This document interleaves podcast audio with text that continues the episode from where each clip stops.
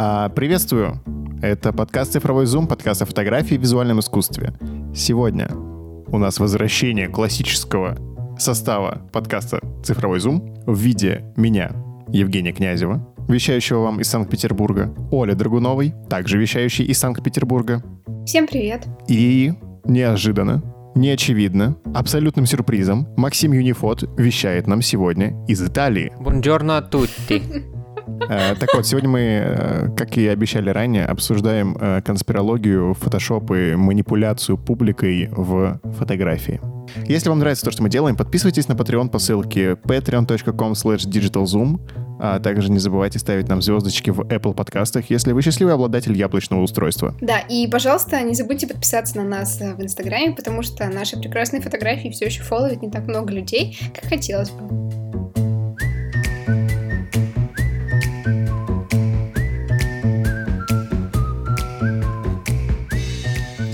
Очень многие э, изображения нашего мира, в том числе документальные или псевдодокументальные, э, а иногда и которые оставлены просто для хроники, но по факту тоже являются документальными, они изменены. Это очень похоже, как будто на ложные воспоминания, которые таковыми не являются. Короче, фотография интересна тем, что часто воспринимается как неопровержимое доказательство чего-то. И особенно, наверное, во времена ее зарождения, когда она не была распространена, можно было просто показывать фотографию чего-то и говорить «это так». И довольно сложно было это проверить э, или устроить какую-нибудь не знаю, условную огромную экспедицию э, и найти или не найти снежного человека, когда тебе показали фотографию этого условного размытого снежного человека. Сейчас, наверное, сложнее фальсифицировать какие-то явления, появления существ или события, хоть и возможно. А вот в прошлом, мне кажется, люди здорово оторвались оторвались на этом, и хотелось бы рассказать несколько историй в этом выпуске. Что уж говорить, Оля, а, если один из самых первых методов создания фотографий, изобретенный Луи Дагером, он выдавал эти фотографии за рисунки, потому что, как мы уже говорили в каких-то предыдущих выпусках, что он был плохим художником, а художники в то время были ну, типа, единственными людьми, которые могут как-то запечатлеть реальность. И когда он э, изобрел, собственно, дагеротипию, а вернее продолжил мысли Ньепса, он выдавал это за рисунки. Nice try. Можно даже сказать, что история фотографий началась с фальсификации. Ну да, то есть это одно из таких качеств, которое, э, мне кажется, короче, возможность кого-то обмануть посредством создания фотографий и их обработки, э, очевидно, сопровождает фотографию с момента ее зарождения по текущий момент. Да, это неотъемлемая часть. А, из, наверное, самого простого и абсолютно всем известного это практически все фотографии неопознанных летающих объектов. Играет музыка, знаешь, как в рен или в секретных материалах. В, в принципе, практически все фотографии неопознанных летающих объектов связаны либо с несовершенством оптических систем того, на что это снято. Короче, чаще всего это отражение. Либо отражение каких-либо э, мерцающих ярких объектов, которые отразились просто внутри объектива от стекол, ну, то есть пл- плохое просветление, и у вас происходит переотражение внутри объектива, и фонарики различные дублируются в рандомных местах, и кажется, как будто, вау, у меня здесь э, какие-то неопознанные летающие объекты ярко светятся в небе. Вот эти вот ваши блики, знаете? Ой, такие фонарики еще можно увидеть даже, даже при съемке на iPhone. Да, да, да. Да, но это именно блики. Сейчас это уже блики. Угу. А на старых э, камерах это были прям конкретно отражения, вот, ну, как в зеркале. Угу. Э, самое смешное, на мой взгляд, э, это отражение люстр и светильников в окнах. В принципе, вечером, даже не вечером, а вот когда вот смеркается, вы можете подойти к окну, включив сзади люстру, и сфотографировать вид за окном. В окне отразится люстра, и она будет выглядеть как летающая тарелка. Люстра нужна подходящей формы, если вы хотите... Конечно же. Сделать сенсацию. Вам необходима люстра. Вам необходима люстра, плохое зрение. Немножко зернистости. Хорошее воображение. И много веры. Аминь. И э, при этом существуют более комплексные, менее глупые на самом деле фотографии, связанные с э, пришельцами-инопланетянами. Господи, о чем я говорю. Звучит потрясающе. Вообще, а, небольшое предисловие к этой истории, которую сейчас Женя расскажет. Можно разделить фальсификации, связанные с НЛО, на такие два, наверное, направления. На- в первом случае люди делают какие-то иллюзии, связанные с объектами, то есть там летающий корабль, летающая тарелка, неопознанный объект или его обломки. А другие, другое направление связано с э, мистическими существами, получается. То есть это либо пришельцы, либо их останки, либо, короче, какие-то гуманоидные существа типа этого, как там, снежного человека, э, или вот монстры типа лохнесского чудовища. Ну, то есть, ну, это уже не гуманоидные, в смысле, но просто, Существа. да. Как написал Максим, а, довольно-таки известный кейс по фальсификации НЛО и самой катастрофы летающей тарелки, и фотографий пришельцев, и даже его вскрытия — это так называемый Роузвиллский инцидент. Так вот, в июле 1947 года все газетные заголовки пестрели тем, что найдены пришельцы, даже с фотографиями. Но а, есть замечательная статья на Хабре, как с помощью программки Smart Deblur, или это экшен для фотошопа, это, по-моему, есть и отдельная программа экшен для фотошопа, который как раз-таки убирает э, блюр с фотографии, именно вот motion blur, который размазался из-за движения, э, смогли доказать, увидеть, что на самом деле фотография м, останков пришельца на самом деле э, фотография человека, Музейные, му- музейные мумии, да. То есть мумифицированного тела ребенка. звучит все равно ужасно, но это хотя бы человек. Хоть и мумифицирован. Вывод здесь такой, что даже очень известная история с э, конкретными прям фотографиями якобы пришельцев оказалась полнейшим фейком, который раскрутили э, газетчики и люди, которым это было выгодно, потому что э, как раз-таки город Розвелл построил на этом целый туризм. У них есть э, музей, посвященный НЛО. И культура НЛО, в принципе, если вы э, уфолог, наверное, Розвелл является какой-то некой меккой для вас. И это странно. Вот, а мы продолжаем. И Оля как раз-таки уже ранее упомянула лохнесское чудовище. Ведь все знают, есть фотография лохнесского чудовища. Да.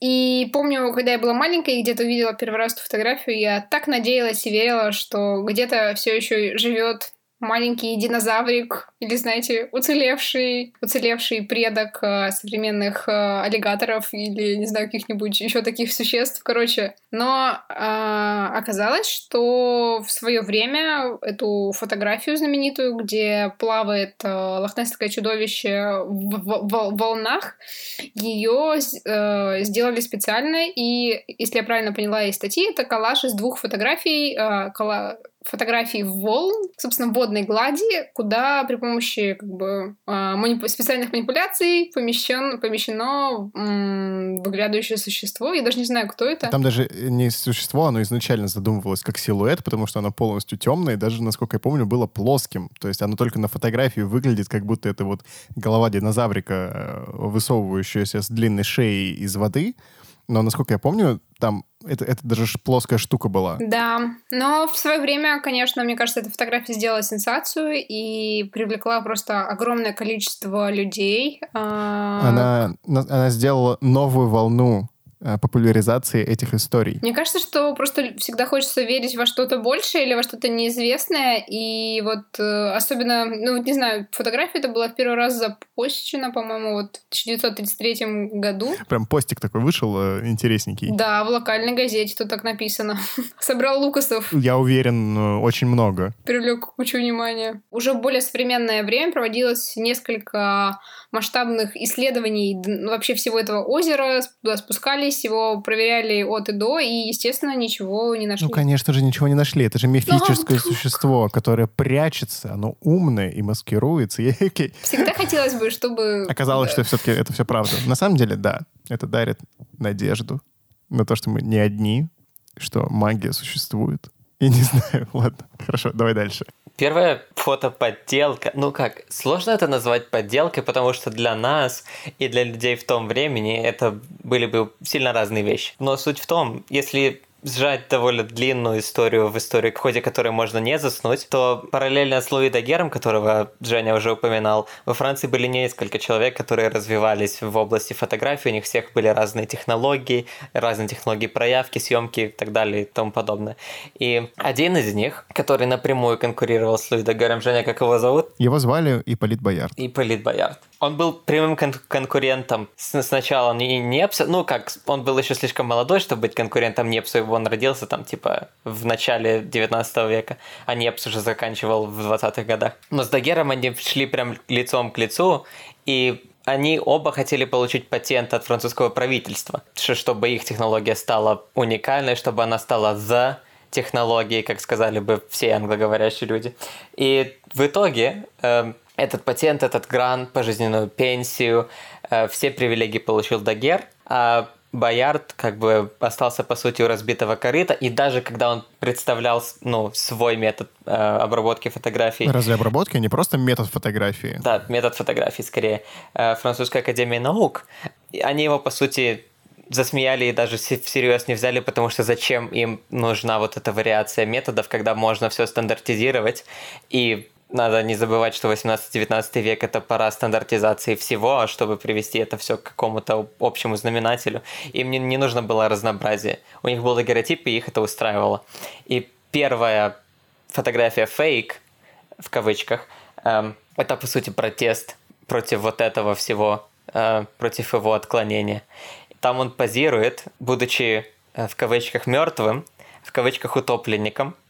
И фотография структурирована очень э, специфически, и она подчеркивает специфические моменты того времени и, и культурного кода Парижа э, 30-х и 40-х годов 19 века.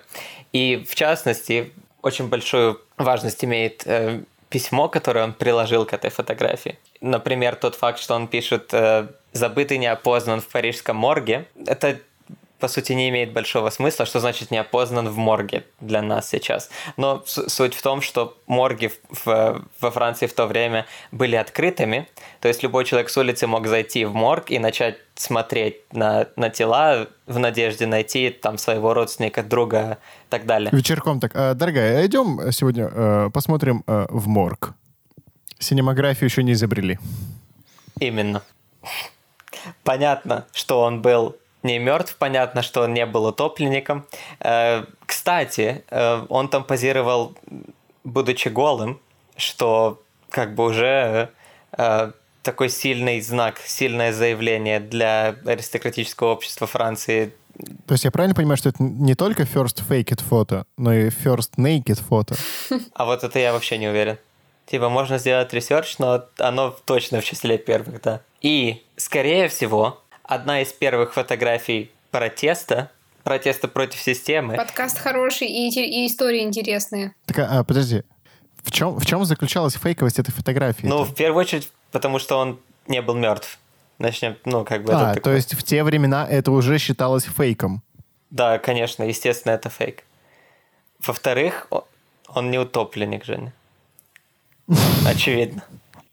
Просто, знаешь, чуваки, которые специально собирали макеты пришельцев, разделывали их э, и начиняли э, каким-нибудь животным мясом для того, чтобы сделать фотографии якобы вскрытия пришельцев, посмотрели на это с таким сейчас пренебрежением, наверное. Типа, ну он всего лишь разделся и прикинулся утопленником. Не, ну, блин, на- надо опять же не забывать про э, контекст. Контекст вообще- времени и Во- дату, во- согласна. вообще фотографии, да. То есть, э, учитывая тот факт, что это были первые, условно, три года какой-то более или менее массовой эм, фотографической деятельности, и э, фо- фотография считалась ну, чем-то особенным. То есть, если у человека была одна фотография себя или его семьи, это уже было хорошо, потому что это могли себе позволить далеко не многие. И когда чувак сам фотограф позирует на своей фотографии, прикидываясь мертвым и Круто. э, делая записку о том, что типа забытый не опознан в морге, это такой большой плевок в лицо э, стандартной модели и стандартной аристократии. История, э, заслуживающая экранизации. Э, подробное видео про данную фотографию, про Боярда мы прикрепим э, в описании. Обязательно ознакомьтесь, оно очень интересное и стилево сделанное. Так вот, у нас есть конспирология, у нас есть протест и первые фотографии. Помимо всего этого, подобные манипуляции и изменения фотографий всегда очень тесно были связаны с политикой. Не хотел я залезать на это поле, но сегодня немножко можно. Есть э, несколько методов, которыми пользовались как и достаточно старые лидеры, так и современные. О чем мы уже здесь говорили, например, о том, что все фотографии Сталина были отретушированы. У него там везде идеально гладкая кожа, замазаны все морщинки и неровности. И на самом деле это удивительно, потому что ретушь того времени на фотографиях Сталина выглядел так, что у него просто белое лицо. Белое, то есть все остальное имеет серый оттенок, он один белый стоит всегда.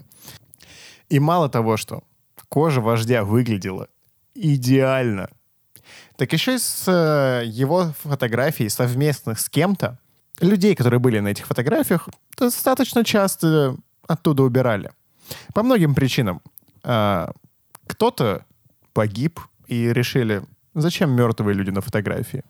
Кто-то погиб. Погиб, кавычки. При этом я хочу отметить талант и усердие советских ретушеров, которые настолько хорошо восстанавливали, дорисовывали фотографии. Это не как сейчас, когда ты в тач-ретаче проводишь линию, и как бы, ну, там видно, что что-то было, и ты так еще несколько раз проводишь, и вроде не видно издалека, тем более в Инстаграме, вот в этой маленьком окошечке 4 на 5 сантиметров никто ничего не увидит, тогда, блин, ну ты печатаешь это в газете. Ты печатаешь это на пропагандистском плакате 20 на 10 метров. Да, да, да, да.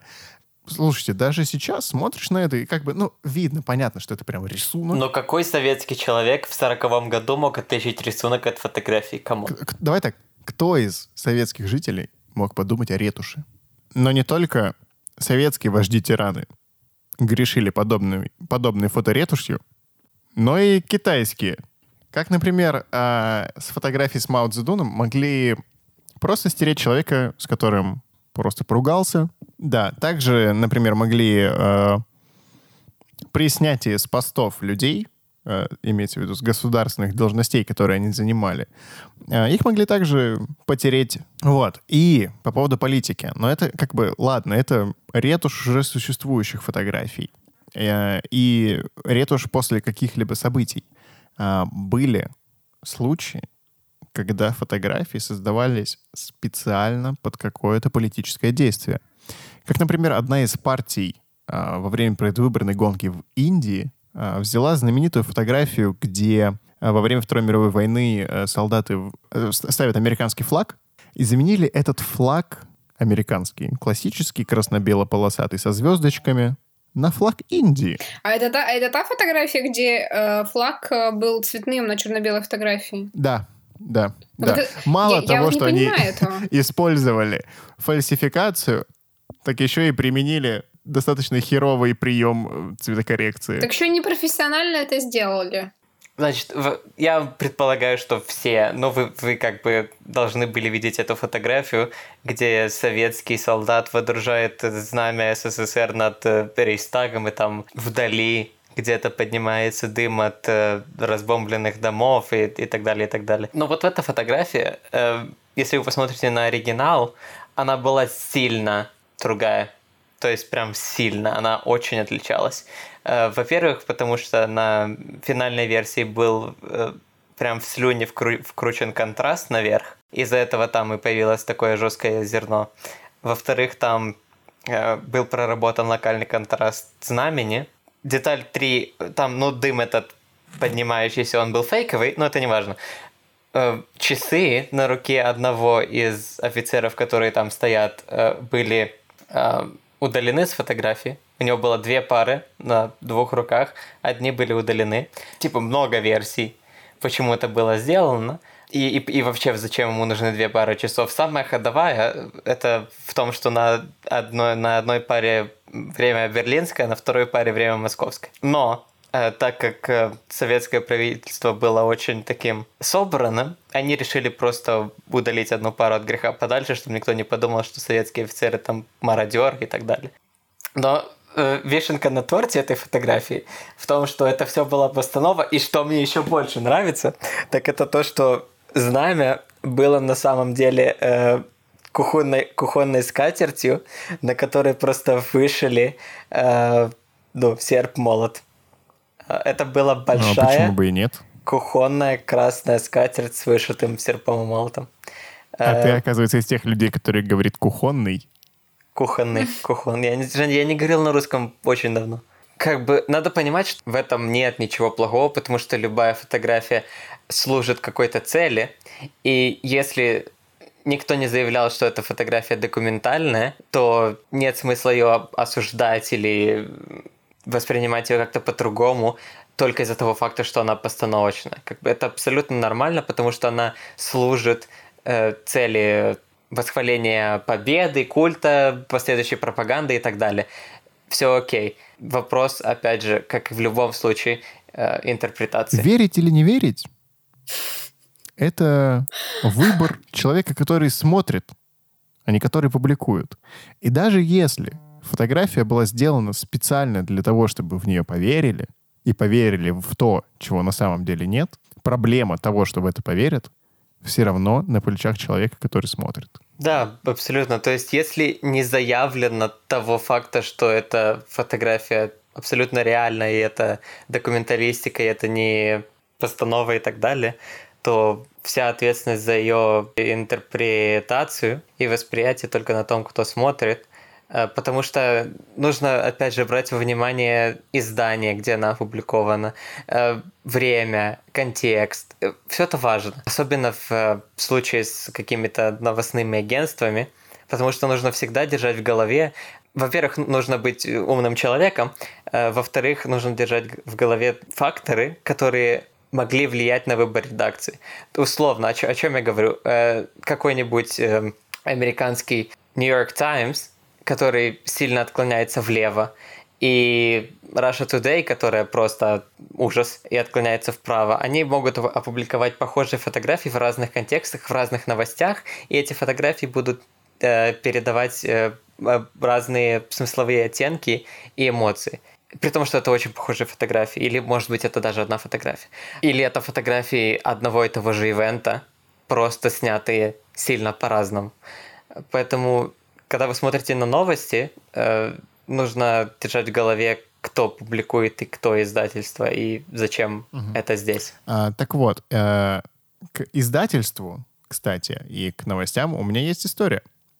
А, в 97 году, в ноябре, в Египте произошел достаточно страшный теракт, э, в котором э, расстреляли 58 человек. То, насколько это большая травма, мы оставим для других людей. Но одно издание, которое называется «Блинк» и, кажется, находится в Швеции, взяли фотографию с места происшествия, э, где изображена ну, такая пустынная площадь с песчаными зданиями. И перед зданием э, в сторону как бы фотографа тянется лужа воды. Что же они сделали? Они взяли эту лужу воды и перекрасили ее в красный цвет, как будто бы это лужа крови. Как однажды сказал Артем Полтавцев, если журналист пытается давить на эмоции, это плохая новость. В данном случае шведские журналисты явно пытались надавить на эмоцию. Подобное, возможно, встречается не так часто, как Э, отретушированной фотографии Сталина, но тоже имеет место быть. И стоит всегда помнить и подвергать сомнению и критически мыслить, когда вы видите какую-то шокирующую фотографию, которая призвана у вас вызвать эмоцию. И я вспомнила, что мы нашли еще один пример. Мне кажется, это довольно завершившаяся в свое время фотография, где турист э, стоит на крыше этого мирового торгового центра, а, который, в который врезались самолеты в теракте 11 сентября. Турист стоит на крыше, и в здание летит самолет. Он стоит на обзорной площадке. И там видно подлетающий самолет. И миф, который окружал эту историю, был в том, что там спасатели нашли фотоаппарат э, среди обломков, и вот там, значит, был вот этот э, последние снимки человека перед тем, как самолеты врезались. При более детальном изучении фотографии в итоге выяснилось, что это фотоподделка, и что само по себе фото сделано вообще э, за три года, по-моему, до этого. Вообще самолет, который прифотошопили на эту фотографию, он не той модели. Это не тот самолет, который на самом деле врезался в башню. Он еще и летит, кажется, с другой стороны. И летит он с другой стороны, и вообще, судя по... Ну, короче, еще там штамп даты на пленочной фотографии не то, там есть, ну, не тем шрифтом набран. Ну, в общем, очень много. Там, да, целый список, который как бы... А, еще обзорная площадка не могла быть открыта в то время, когда самолет врезался в здание. Там, где стоит этот чувак, он открывается позже, чем... Да. Важно упомянуть, что э, фотографии, которые публикуются в контексте какого-то большого ивента. Мне кажется, мы с Женей или, или, или я уже упоминал, что фотография, где мужчина летит с э, Всемирного торгового центра вниз головой э, на фоне центра, она снята на супер ультра телевик. Это одна из моих любимых фотографий вообще в принципе. И человек, э, зритель, который будет смотреть на вот эту настоящую фотографию, которая потом выиграет э, World Press Photo и, и так далее, и на вот этот фейк, он может усомниться в том, что летящий мужчина вниз головой — это true. Да, запросто. Возможно, появится идея о том, что это тоже его туда там заретушировали, вставили, это вообще не, не то, это какой-то, я не знаю, каскадер на съемках э, Терминатора или еще что-нибудь. Вот, вот в этом проблема. То есть проблема отличить, выявить фейки в потоке трушных фотографий, и как бы там ни было, трушных фотографий все равно будет больше, чем фейков. В любом случае. Тем более в современном мире, где существует Твиттер. Есть еще одна тема, последняя, и возвращаемся к конспирологии от этих всех э, убийств, терактов и политики. Э, под конец самое веселое, ну, хотя тоже немножко страшное, вспомните, когда вы последний раз проходили мимо загородного дома, который выглядел настолько страшно, и вы думали, что там, очевидно, водятся призраки. Я напомню, что призраков не существует, но на фотографиях они появляются регулярно. Скажи еще, что единорогов и драконов не существует. На заре появления фотографии э, люди делали фотографии с выдержкой, с большой выдержкой, и на фотографиях возникали размытые силуэты. Если я правильно помню, кто-то даже монетизировал это направление, типа как не посмертная фотография, а что-то вроде сеансов э, медиума, когда ты приходишь и можешь сфотографироваться с якобы а, призраком там какого-то своего недавно умершего родственника или что-то такое. Ну, то есть Короче, суть сводится к тому, что э, разные люди в разное время э, выдавали фотографии с длинной выдержкой э, за фотографии с призраками, потому что это довольно легко сделать. Если э, у тебя, ну, если ставишь длинную выдержку, то силуэт смазывается, лицо можно, может быть не видно, может быть виден только силуэт или контур. И если правильно подобрать ракурс, то можно сделать таких фотографий просто ну, достаточно большое количество, насколько позволит э, количество материала аналогового, который у тебя есть, э, для того, чтобы прослыть знаменитым фотографом э, призраков. При этом, опять же, так же, как и НЛО, некоторые вот эти призраки на фотографиях — это всего лишь дефекты изображения, дефекты оптики или матриц как современных цифровых, так и э, старых пленочных камер. А, я закончу свою мысль, что, в принципе, вот э, различные размытости, какие-то силуэты на фотографиях, которых там на самом деле может быть, и, ну, может и не быть, но мы пытаемся в этом увидеть человеческие лица или человеческие силуэты, называется эффектом парейдолия, потому что человек, в принципе, в неодушевленных предметах э, и каких-то случайных совпадениях часто видит лица или силуэты. Потому что нам так проще воспринимать. Мы очень хорошо воспринимаем лица и воспринимаем как бы ну, других людей. И вот этот момент, когда у вас на двери висит куртка, вы заходите в комнату и пугаетесь, думая, что это человек, это тот, тот же самый эффект, когда человек смотрит на размытость на фотографии и видит в ней силуэт э, своего умершего родственника. Вообще люди в прошлом делали какие-то странные штуки с фотографиями. Тот же жанр э, постмортем. Как? Я же правильно его называю? Не знаю, куда ставится ударение. Э, постмортем — это фотографии с недавно умерших людей или мертвых детей. Ой, господи, это такая криповая штука. Я когда об этом узнал, прям жесть. Это, вот сейчас, когда ты говоришь об этом, это же очень странно, но вот ты можешь рассказать, чтобы слушатели понимали, о чем ты? Первопроходцем в жанре как раз э, снимать мертвых считается тот чувак, про которого мы уже сегодня говорили, Ипполит Байер. Он Боярд. Боярд, который снял свой автопортрет утопленника.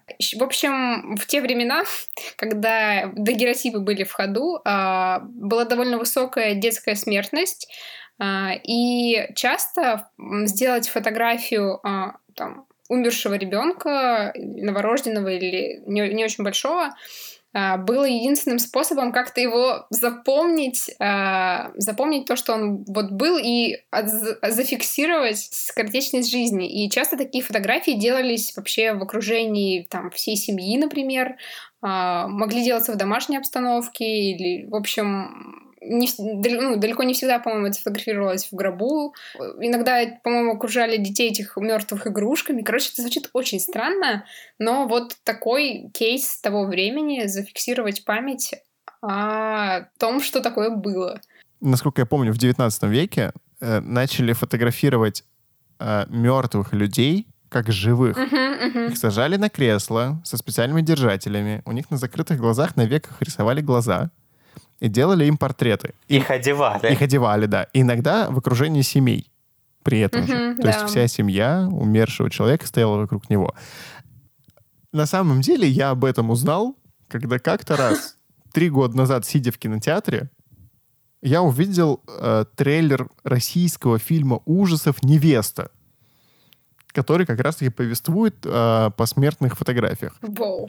Как фильм. Э, э, рейтинг на Иви у него 5.1. Теперь рейтинги фильма пойдут наверх. Вот такими страшными историями мы сегодня заканчиваем выпуск. Спокойной ночи. Шутка, не заканчиваем. Мы же еще не рассказали про то, как можно э, проверять сейчас фейковость О. или не фейковость фотографии, про то, что технологии развиваются. Самое важное. Здесь начинается технодрочь, Максим, твой выход. Очень простые шаги. Открывайте браузер, пишите в поисковой строке латиницей v3, э, нет, э, vas3k.ru вы попадаете на сайт Вастрика.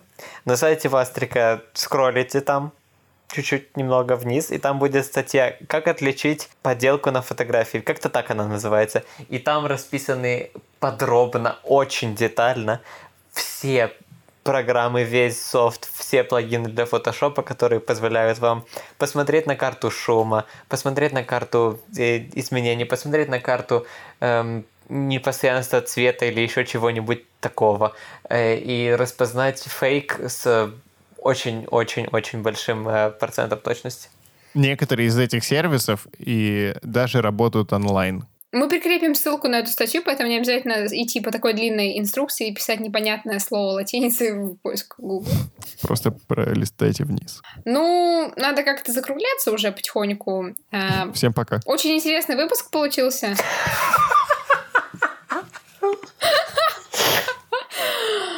Мне кажется, что мы прошлись по самым таким важным большим направлением вообще в каких-то в действиях по фальсификации фотографий э, немножко вскользь прошлись по НЛО, но в общем помните, что если вы захотите подделать фотографию НЛО, вам нужна либо игрушечка, либо блики от окна, либо... А, еще зернистости сверху побольше накинуть. Вот, изучите кейсы по, по фальсификации НЛО и не повторяйте ошибок предшественников, если захотите сымитировать прилет пришельцев. Мой обычный вторник. Сижу, имитирую прилет пришельцев.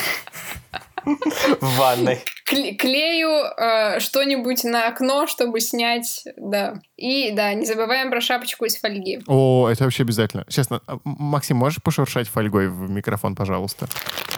Если вы тоже верили и надеялись, что динозавры все-таки существуют где-то, но мы вынуждены вас разочаровать, но лохнесское чудовище — это фальсификация. Обидно. Но если вы, короче, хотите посмотреть на необычных клевых существ, которые выглядят немножко инопланетно, просто загуглите, какие существа обитают на глубине, например, 4 и более километров а, на дне океана, и некоторые из них выглядят просто довольно кошмарно в хорошем смысле. В смысле, что если вам нравятся какие-нибудь, да, такие лохнесские штуки, посмотрите глубоководных обитателей. Некоторые из них выглядят очень интересно. Серьезно, я не шучу. В цифровом зоме в кои-то веке дали полезный совет. Погуглить. Погуглить, да. Да, мне кажется, и так потише. Короче, когда я последний раз смотрела сайт, э, где сделана такая механика, по скроллу, ты скроллишь страничку и опускаешься на самое дно океана, и там показываются разные существа, которые там обитают. О, да, это крутой. И чем, чем глубже ты опускаешься, там самая глубокая точка в океане, по-моему, 10 или 11 тысяч э, метров. А, и чем глубже ты опускаешься, тем там темнее становится, потому что свет не доходит до самого дна океана. И тем страннее, прозрачнее, страшнее становятся существа, которые там обитают. Вот. Мне кажется, что э, посмотреть на научно подтвержденных э, существ может быть в чем-то даже интереснее, чем горевать о несуществующем, несуществующей Несси. Вот. Нам жалко с вами расставаться. Но это ненадолго. Да, мы расстаемся ненадолго. Услышимся ровно через две недели. С вами в классическом составе был я, Евгений Князев. Со мной здесь... Спасибо, Женя. По телемосту была Оля Драгунова. Э, спасибо всем.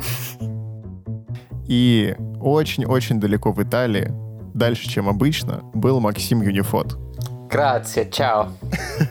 Пожалуйста, не а. забывайте ставить нам оценочки в Apple подкастах и не только, писать комментарии и, может быть, ваши вопросы или впечатления от выпусков, потому что мы всегда радуемся фидбэку э, и готовы принимать ваши комментарии у себя в личках в Инстаграме. Так что подписывайтесь, пишите и вообще говорите, как вам такой формат, как вам такие темы, потому что эта тема, она на самом деле не то чтобы э, про какие-то прикладные вещи или про то, что можно сейчас прям пойти и использовать, но мне кажется, она интересна с той точки зрения, чтобы держать в голове, что э, фотографии, особенно каких-то массовых событий, можно фальсифицировать, и что это влияет на повестку и вообще контекст того, как мы существуем, что происходит вокруг нас. А если вы знаете какие-нибудь интересные как раз таки фальсификации и обманы фотографий, о которых мы сегодня не говорили, присылайте их нам, э, будет очень интересно почитать, обсудить их. Следующий выпуск выйдет через две недели. И это будет выпуск с Андреем Барышниковым, где мы долго общаемся про фотографию. Душевненько. Очень душевненько общаемся про фотографию, да. Мы старались. Да. А, все. Всем пока.